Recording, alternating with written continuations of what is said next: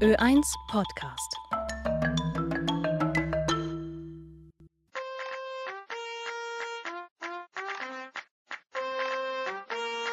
Freakcasters.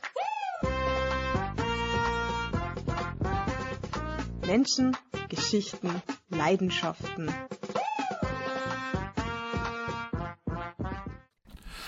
Herzlich willkommen bei Freakcasters. Am Mikrofon begrüßt Sie Udo Seelofer. In unserem Podcast sprechen wir mit Menschen über ihre Leidenschaften und ihre Lebensgeschichten. Unsere heutige Episode dreht sich um eine Frau, die sich ihren großen Lebenstraum erfüllt hat. Eva Maria Prosegger ist in ihren 30ern, sie ist Rollstuhlfahrerin und arbeitet als Sekretärin in einer Bildungseinrichtung. Sie lebt mit Unterstützung durch persönliche Assistenz. Ihr größter Wunsch, ein eigenes Kind. Unterstützt von ihrer Familie und begleitet von ihrem Assistenzteam nimmt sie das Projekt Kind Mitte 2017 in Angriff. Für alle ist ihre Situation Neuland. Das ist ein Grund dafür, warum sie Lukas Ladner, der auch als ihr persönlicher Assistent arbeitete, von Anfang an mit der Kamera begleitete. Dieser Prozess dauerte in etwa fünf Jahre. Es entstand der Dokumentarfilm Eva Maria, der den Weg von der Entscheidung bis zur Familiengründung begleitet. Christoph Dirnbacher hat die Protagonistin und den Regisseur im Rahmen einer Vorführung im Wiener Gartenbaukino getroffen. Ähm, die Idee ist dadurch entstanden, dass wir über Filme fachgesimpelt haben, weil er ja Film und Regie studiert hat, über was für Filme es gibt und die mit Behinderung zu tun haben und was in diesen Filmen der Schwerpunkt ist. Und dabei haben wir festgestellt, dass in den meisten Filmen immer die Behinderung im Vordergrund steht und nicht die Handlung an sich. Da ist dann die Idee daraus entstanden, dass wir eine Dokumentation machen, indem ich gesagt habe, eigentlich müsste man ein Doku machen, wo die Behinderung nicht im Vordergrund steht und trotzdem die Inhalte vermittelt werden. Und wer hatte die initiale Idee von euch beiden?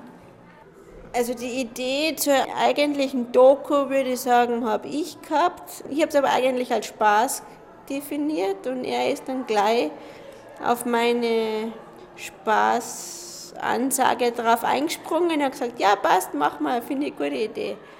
Und dann ist es immer mehr und mehr gereift, vom Spaß zum Ernst sozusagen. Und zuerst haben wir gedacht, naja, er wird das eh nicht durchziehen, weil das ziemlich langwierig ist, so eine Dokumentation zu machen. Und dabei ist er dann ziemlich dran geblieben und ist dann dieses Werk entstanden. Was war der Auslöser für deinen Kinderwunsch? Kann man das so singulär betiteln oder gab es da mehrere? Der Kinderwunsch selber war schon mit 20 vorhanden. Ich weiß nicht, warum oder warum der schon damals ausgeprägt war. Es hat sich halt damals nicht ergeben aufgrund der nicht vorhandenen Arbeitssituation, nicht vorhandenen Wohn eigenständigen Wohnsituation und der nicht vorhandenen ausreichenden Assistenzsituation. Somit war der Kinderwunsch in weite Ferne gerückt. Wie sich dann alles nach und nach gefügt hat, ist er immer konkreter geworden.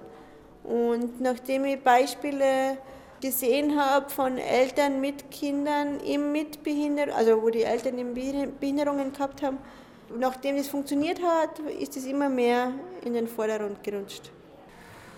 Und du hast im Film kurz angerissen, du würdest gern etwas mit auf den Weg geben, Werte vermitteln hast du es genannt. Was sind die Werte, die du deinem Sohn gern mit auf den Weg geben würdest? Ähm, für mich persönlich sind die wichtigsten Werte die, dass Menschen Menschen sind, egal ob welches Geschlecht zugehörig oder welche Sexualität sie quasi befürworten oder praktizieren. Es ist einfach ein Zusammenleben von Menschen und es ist dann nicht wichtig, in Schubladen zu denken. Apropos Menschen. Es wurde die Frage in den Raum geworfen, was brauchen behinderte Menschen, damit sie selbstbestimmt leben können und ihren Kinderwunsch, so es ihn gibt, in die Tat umsetzen können. Wie würdest du denn aus deiner Erfahrung heraus und aus deiner Lebensrealität diese Frage beantworten? Grundsätzlich müssen wir mal auf Augenhöhe sein, also dass man einfach nicht abwertend oder nicht, äh, nicht abwertend oder nicht ähm, bemitleidend die Personen mit Menschen mit Behinderungen sieht, sondern einfach wirklich äh, auf Augenhöhe begegnet, dass man auch ihnen eine Familie zuspricht, eine Arbeitswelt zuspricht, ein selbstbestimmtes Leben zuspricht, mit Assistenz oder auch ohne Assistenz. Und wenn diese Basis geschaffen wird, dann sind wir auf einem guten Weg.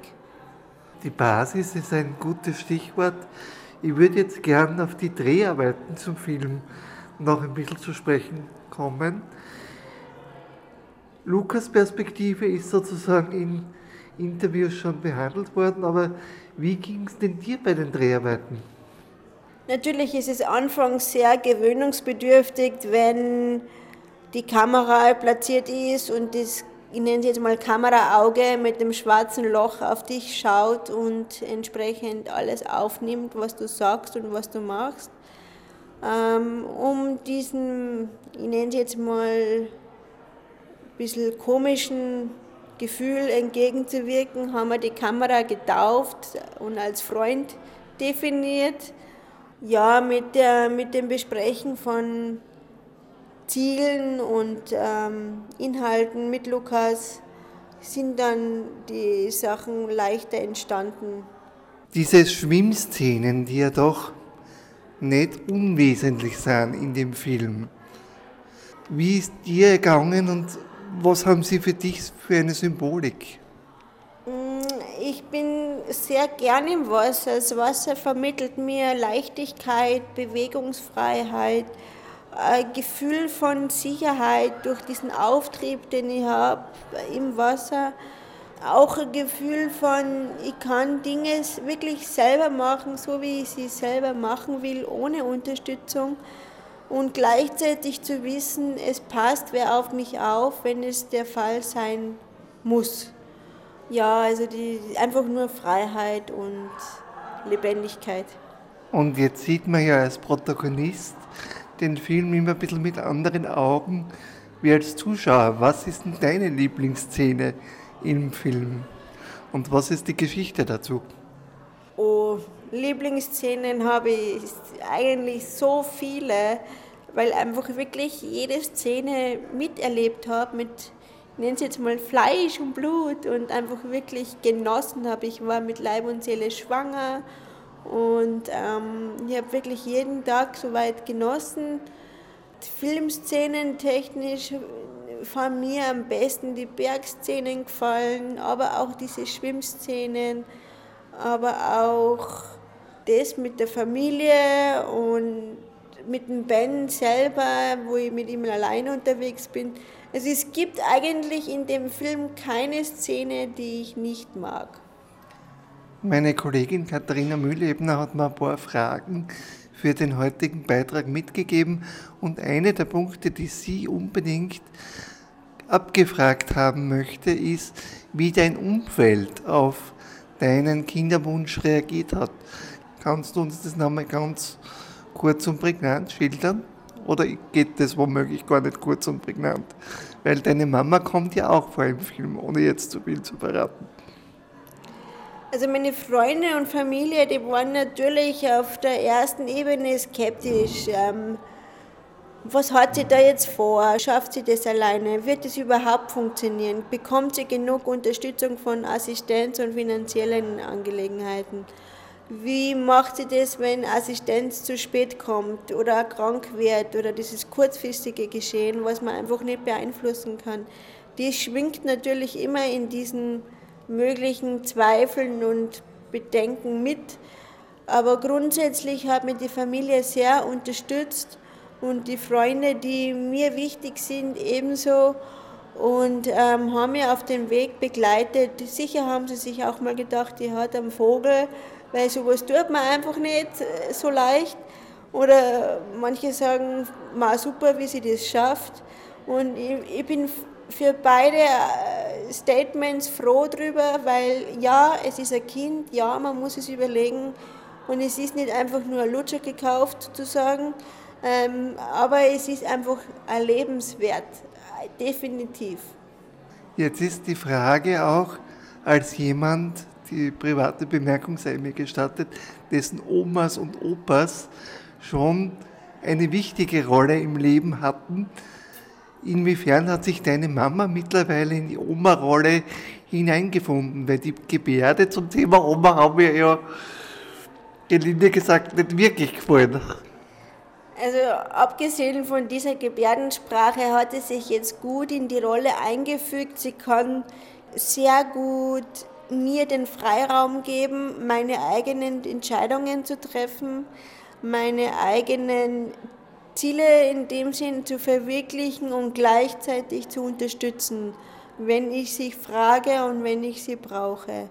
Am Anfang war es natürlich für sie schon schwieriger, während die Assistenz noch öfters im Haus, also im Elternhaus, mit zusammen war, um einfach auch dieses Geflecht Assistent, Mama, Oma, Auftraggeber, wo sind meine Rollen, was habe ich für Rechte und Pflichten, was für Aufgaben, was für Freiheiten habe ich dadurch. Also das hat schon ein Prozess gedauert, bis sich das eingespielt hat, aber in Summe haben wir uns dann einen guten Move gefunden und ähm, wo dann für alle Beteiligten das passt hat. Ich muss noch geschwind eine Frage zur Assistenz stellen, weil sie ja im Film und auch für dein Leben sehr, sehr wichtig ist. Wie würdest du deine Assistenzsituation beschreiben und was wünschst du dir in Bezug auf das Unterstützungssystem, das du brauchst? Mein, also mein größter Wunsch ist es, dass es ähm, wirklich bedarfsgerecht ist und dass dieses persönliche Assistenzsystem österreichweit einheitlich ist, weil ich finde, das ist ein wesentlicher Faktor, um gleichberechtigt die, die Chancen zu haben, Eltern zu sein.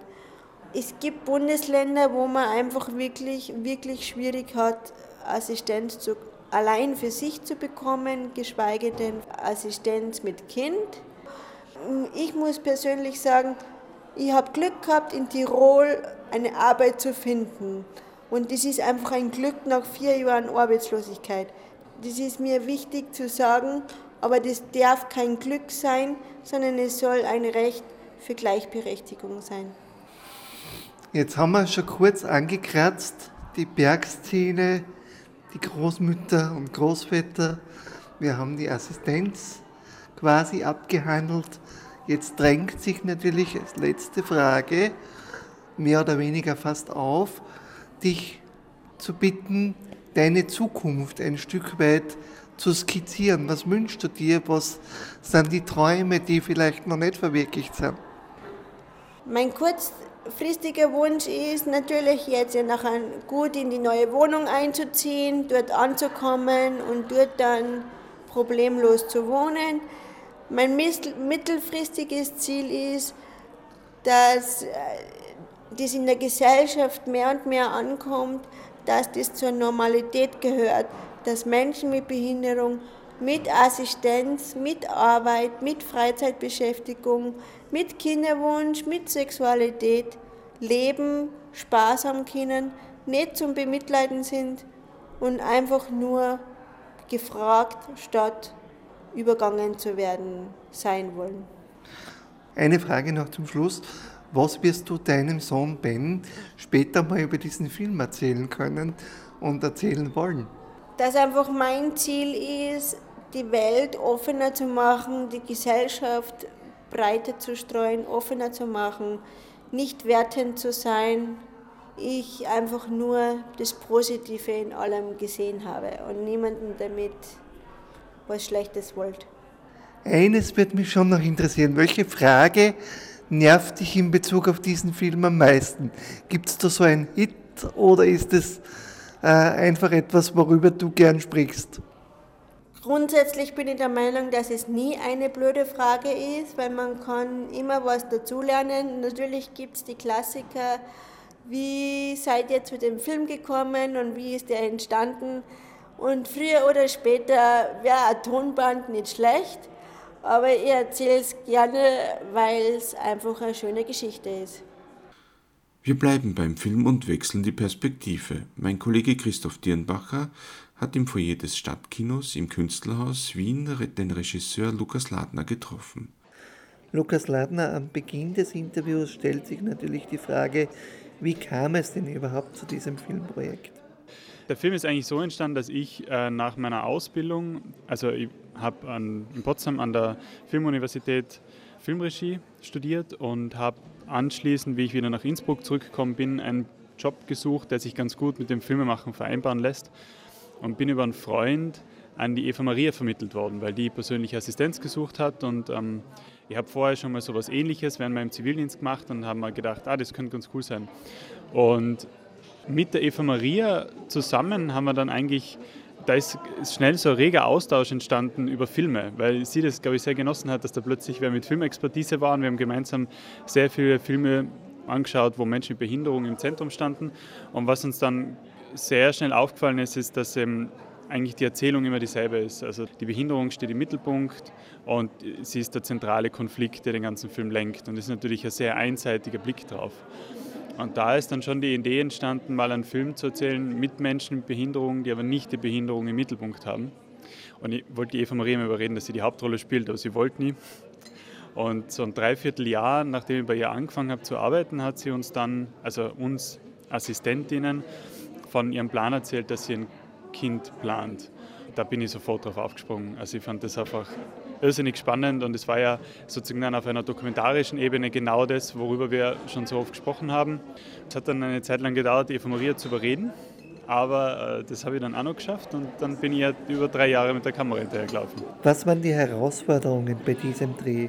Du hast ja mehrfach angesprochen, dass du quasi mehrere Rollen zur selben Zeit erfüllt hast. Einerseits Filmemacher, andererseits Kameramann, und gleichzeitig auch persönlicher Assistent. Wie ging es dir mit dieser Doppel- oder besser gesagt Mehrfachrolle? Lustigerweise war es meistens gar nicht die Schwierigkeit, ähm, zwischen diesen Aufgaben zu springen. Also natürlich, es ist eine erhöhte Belastung gewesen, aber eine, wo wir ganz schnell einen gemeinsamen Rhythmus gefunden haben, mit dem das geht. Ich glaube, die Schwierigkeit ist es dann doch auch, eine gewisse Distanz zu behalten, weil ich schon der Ansicht bin, dass Dokumentarfilm schaffen immer auch dann so richtig funktioniert, wenn man zu den Protagonistinnen oder wenigstens zu den Inhalten eine bestimmte Distanz aufrechterhalten kann damit man die auch einordnen kann. Also nicht nur emotional, sondern auch vielleicht aus einer bestimmten intellektuellen Distanz. Und das war sicher die größte Herausforderung und muss ja gestehen, also ganz hat es sicher nicht funktioniert und man, es muss dann jeder für sich selbst entscheiden und ob das auch bei dem Film ein Problem ist. Aber ich weiß, dass ich am meisten damit gekämpft habe, eine gewisse kritische Distanz zu behalten. Ja.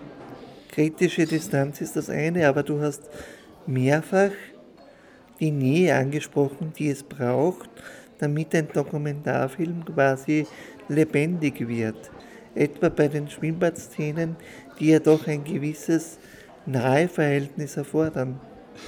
Wenn es jetzt wirklich darum geht, wie es in dem Moment war, dann ist es ja ganz witzig. Ich finde schön, eben, dass diese Nähe noch rübergekommen ist und das war ja auch die Idee, weil ich das eben auch so spannend finde an dem Berufsbild der persönlichen Assistenz, dass man so oft körperlich nahe ist und dann gleichzeitig aber auch, dass da eine professionelle Distanz vielleicht dahinter steckt gleichzeitig. Aber der Dreh selber, da war es eher einfach ein bisschen absurd, weil mein Kopf viel zu oft viel zu sehr bei der Kamera war, weil das war einer der wenigen Drehtage, an denen ich die Kamera zwangsläufig abgeben musste und das war ich überhaupt nicht gewohnt bei dem Projekt, weil ich so viel halt eigentlich selbst gemacht habe, dass ich mit meinen Gedanken und auch mit meinen Blicken öfter bei der Kamera war als wirklich bei der Situation, weil ich immer kontrolliert habe, wo ist er jetzt, was macht er jetzt, macht er das, was wir abgesprochen haben, hat er vielleicht selber eine gute Idee. Also das war so ein ganz komisches Hin und Her in meinem Kopf zwischen dem Moment, in dem ich sein sollte und aber den Bildern, die ich mir wünsche dafür. Apropos Bilder, gibt es so etwas wie Lieblingsszenen in deinem Dokumentarfilm? Ich mag richtig gern die Eröffnungsszene. Ich finde einfach, dass die sehr schön in den Film einführt, ohne dabei schon im Thema zu sein. Also sie gibt eine atmosphärische Einführung und ich mag die Bilder auch, die da entstanden sind. Ich mag dieses Sprechen über den Assistenzberuf. Ich mag das, wie man die Eva Maria, aber auch mich da kennenlernt. Und ich mag sehr gerne dieses eine Bild, wo ich meine Hand auf ihren schwangeren Bauch lege. Also aus einer ganz einfachen Sache, da ist das Licht einfach irrsinnig schön. Also gar nicht mal inhaltlich. Wir hatten ja nie die Möglichkeit zu leuchten. Alles war ja mit natürlichem Licht gedreht. Und mich freut es einfach jedes Mal, wenn ich das Bild sehe, dass wir da so Glück hatten mit der Sonne. Ich finde es sehr malerisch. Du hast einmal gemeint, du musstest entscheiden, welche Bilder im Film vorkommen und welche nicht. Wie hast du diese Entscheidung getroffen und welche Mitsprache hatte dabei Eva Maria? Wir haben ganz viel im Vorhinein darüber gesprochen, was kann gedreht werden und was nicht. Das heißt, die Tabus, die, die Grenzen waren immer klar, was wie sie von sich gezeigt haben. Also wenn es jetzt zum Beispiel auch um ihren Körper geht oder was nicht. Ich habe mir versucht, ein visuelles Konzept im Vorhinein zurechtzulegen und habe mich an dem entlang gehangelt während dem Film. Aber oft war es einfach so, die erste Position, die ich für die Kamera ausgewählt habe, das war dann auch die, von der aus wir gedreht haben. Einfach weil vieles auch schnell gehen musste. Gerade wenn wir bei den Ärzten waren oder wenn wir in der Klinik waren, da war wenig Zeit und wenig Verständnis für große Kameraumbauten. Und da äh, ja, hat es flott gehen müssen. Ich habe einfach hoffen müssen, dass ich die richtige Entscheidung treffe. Du hast dich im Rahmen der Filmarbeiten redlich bemüht, die Grenzen von Eva Maria was ihr Intimleben angeht, zu wahren, kann man ohne ihre Intimsphäre zu verletzen, sagen, worin diese Grenzen bestanden? Es gibt natürlich gewisse, glaube ich, sehr nachvollziehbare Tabus, wenn es um die Darstellung des Körpers geht. Also Nacktheit war jetzt natürlich etwas, was unerwünscht war. Und sonst waren es einfach einzelne Themen, die der Eva Maria vielleicht zu privat waren oder wie sie eben gern sagt, die sie gern für sich behalten möchte. Also sie beschreibt es ja auch mal ganz schön, wenn wir, wenn wir den Bauch gipsen, dass es Dinge gibt, die, da gehört ihr, ihr eigener Körper nicht. Und ich glaube, wenn es zum Beispiel um die Assistenzarbeit geht, da sagt sie, in dem Moment gehört mir mein Körper nicht. Aber das Kind, da gehört mir mein Körper, weil das mache ich für mich und nicht für jemand anderen. Und ich glaube, genauso hat sie einfach auch über bestimmte Aspekte ihres Lebens entschieden und hat gesagt, bestimmte Dinge gehören mir, die gehören nicht der Öffentlichkeit und bestimmte Dinge gehören der Öffentlichkeit. Und spezifischer kann ich nicht werden, ohne eben das dann zu brechen, weil es sind jetzt nicht die großen Dinge, die man erwartet, es sind jetzt oft ganz kleine Dinge gewesen. Ich glaube, das Einzige, was man sagen kann, ist, äh, es hat eine Szene gegeben, die haben wir sogar gedreht, aber die wollte sie dann nicht im Film haben, wo sie ihren Bauch bemalen hat lassen als ein kleines Ritual, bevor die Schwangerschaft dann vorbei ist. Und das haben wir gefilmt, aber sie hat schon während dem Drehen gesagt, eigentlich möchte sie das für sich behalten. Das ist ihr einfach privat und das möchte sie für sich alleine in Erinnerung behalten und nicht irgendwie in der Öffentlichkeit zeigen. Und ich habe die Szene sogar noch mal geschnitten, aber im Endeffekt ist sie dann rausgefallen. Hat leider ihre Meinung nicht geändert. Der Film begleitet Eva Maria und Ben, bis Ben circa 18 Monate alt ist. Wann war der Punkt gekommen, an dem ihr beide entschieden habt, wir hören auf, besser wird es quasi nicht mehr. Ganz lang war eigentlich die Entbindung als dieser abschließende Punkt gedacht. Und also was sich halt dann rausgestellt hat während den Drehs, das ist kein Ende, das ist der Höhepunkt. Also wir können da nicht enden. Wir müssen langsam auch wieder rausfinden aus dieser Welt, wo wir jetzt ich, die größte emotionale Wucht erlebt haben. Und das war dann eigentlich gar nicht ein Prozess zwischen Eva Maria und mir, als vielmehr zwischen mir und dem Schnitt, den Punkt zu finden. Und ich habe dann noch äh, so vier, fünf Monate weiterhin gedreht und habe dann auch gedacht, das war's jetzt. Wir sind in den Schnitt rein, wir haben geschnitten und wir haben gemerkt, uns fehlt immer noch ein Ende. Und dann haben wir das eigentlich recht präzise überlegt und geplant, also Schnitt und ich. Und dann habe ich nochmal Eva Maria kontaktiert und gesagt, bitte lass mich nochmal kommen für ein paar Tage, wir müssen noch ein bisschen was nachdrehen. Und glücklicherweise hat sie eingebilligt, also sonst wäre natürlich da auch irgendwie ein anderes Ende draus geworden. Ein anderes Ende ist ein schönes Stichwort. Denn was wäre ein Film ohne die Musikauswahl? Und ich glaube, den richtigen Soundtrack zum Film zu finden, war ja keineswegs einfach. Also es, ich wollte immer ein bisschen Musik drin haben, weil ich Musik extrem schön als ein Gestaltungselement finde und ich grundsätzlich finde, dass Ton den Film erst erdet. Bilder an sich sind ganz schwebende Objekte und erst Töne geben ihnen eigentlich, ja, geben ihnen eine Physikalität, eine Körperlichkeit, aber auch eben zum Teil eine Emotion. Und was ich aber nicht machen wollte in diesem Film, ist äh, einfach die Bilder damit zu übermalen. Also die Szenen sollten emotional möglichst für sich stehen können. Aber ich wollte so kleine Vignetten einfügen, die uns dann irgendwie in der Stimmung behalten oder vielleicht eine kleine Stimmung ein bisschen vorwärts treiben. Wir haben ganz viele soziokulturellen Elemente probiert während der Erarbeitung der Filmmusik. Also die Isobel und ich, wir haben äh, ganz viel Input da reingebracht. Wir haben mit äh, Bläsern gearbeitet, wir haben mit Streichern gearbeitet und es hat sich nie richtig angefühlt. Also wir haben auch aus, aus Eva Marias Background versucht, uns was zu bauen dafür. Ich meine, sie kommt vom Land, sie kommt von Oberösterreich. Wir haben uns versucht, davon zu inspirieren und es hat nie zu ihr gepasst. Und dann gab es da irgendwie so einen ganz frustrierenden Moment, wo ich gesagt habe, es ist tolle Musik, aber sie passt nicht. Und dann hat sie sich eine Woche lang nicht gemeldet und dann war das plötzlich da und es hat einfach gepasst. Also ich weiß nicht genau, wie sie da hinkommen ist. Ich würde selber gerne wissen, aber sie weiß es selbst nicht. Ich glaube, es war dann einfach so aus einer, aus einer Arbeitswut heraus, in der das entstanden ist. Aber ich finde äh, eben irgendwie, dass gerade Eva Marias sehr pragmatisches, aber auch optimistisches Wesen am besten auch ohne diese soziokulturellen Markierungen untermalt werden kann. Wie würdest du das mediale Bild von Menschen mit Behinderung beurteilen? Denn in einem Gespräch hast du erwähnt, dass du eigentlich die behindertenpolitischen Fragen Eva Maria überlässt Deshalb würde ich den Filmemacher fragen, wie er das Bild von Menschen mit Behinderungen in den Medien wahrnimmt. Also mein Eindruck ist, dass Menschen mit Behinderung gern in diese zwei Extreme gestellt werden zwischen arm und unfähig und Übermenschen. Und ich glaube, das ist so ein bisschen das Problem. Es gibt da keinen normalisierenden Blick, sondern entweder kann man nur mit, also filmisch gesehen, wird nur mit Mitleid auf sie geblickt oder es, sie werden komplett überhöht. Und ich glaube aber, dass es für ein gesundes Selbstbild auch diese Mitte braucht. Den unter Anführungszeichen normalen Menschen, der einfach sein Leben leben muss, äh, mit allen Hürden und aber auch mit allen Höhen. Und die Seite oder der Teil kommt mir viel zu wenig vor. Wie würdest du Inklusion filmisch darstellen? Dieser Film war für mich so ein Versuch, das mal zu probieren, weil ich glaube, Inklusion, ich, bin mir jetzt nicht sicher, ob das die Antwort darauf ist, aber mein Versuch war es auf jeden Fall, Menschen mit Behinderung nicht anders darzustellen als andere Menschen. Das heißt, die Behinderung selbst wird nicht in den Vordergrund gerückt, sondern man bleibt beim Menschen mit den Emotionen, den Wünschen und deren Problemen. Also ich habe eigentlich versucht, die Eva Maria genauso abzubilden, wie ich andere Menschen abbilden würde. Und nicht so, wie man medial gerne Menschen mit Behinderung abbildet, indem man erst zuerst mal, keine Ahnung, auf die deformierten Körperteile sich richtet oder eben auf den Rollstuhl oder was auch immer, sondern ich habe versucht, nur den Menschen im Mittelpunkt zu behalten. Und ich glaube, wenn, dann sollte Film eben einen wertungsfreien Blick auf Menschen mit Behinderung ermöglichen. Und das passiert halt oft nicht, sondern es ist eben vielmehr eben dieser eben mitleidige oder überhöhende Blick. Wird es so etwas wie eine Fortsetzung geben?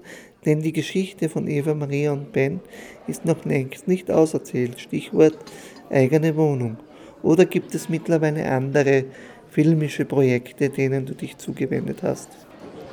Also so ein Dokumentarfilmprojekt, gerade wenn man das so betreibt, wie äh, Eva Maria und ich das jetzt gemacht haben in den letzten Jahren, das zehrt schon auch sehr an einem und gerade, glaube ich, können wir uns das beide nicht vorstellen, weil es schon eine sehr intensive Zeit war, aus der man dann auch erstmal wieder rausfinden muss. Aber ja, Folgeprojekte gibt es auf jeden Fall und ich bin immer noch sehr interessiert an dieser Nähe, die wir versucht haben, da in den Schwimmbadszenen zu erzählen und der stöber ich gerade thematisch hinterher und versuche gerade einen Film anhand dieses Moments eigentlich zu entwickeln. Der Start in einen Alltag, auch wenn die neuartige Situation alle Beteiligten zunächst vor ungewohnte Herausforderungen stellte, mittlerweile spielt sich das Leben von Eva Maria und Söhnchen Ben mit Hilfe ihres Assistenzteams und der Familie mehr und mehr ein. Ben ist mittlerweile drei Jahre alt. Eva Maria ist gerade beim Einrichten der eigenen Wohnung. Das war Freecasters für heute. Mehr Infos zu uns und unserem Podcast finden Sie auch auf freak-radio.at. Wenn Ihnen dieser Podcast gefallen hat, abonnieren Sie uns doch auf einer der gängigen Plattformen wie Google Podcasts, iTunes oder auch Spotify. Auf Wiederhören und bis zum nächsten Mal, sagt Udo Seelofer.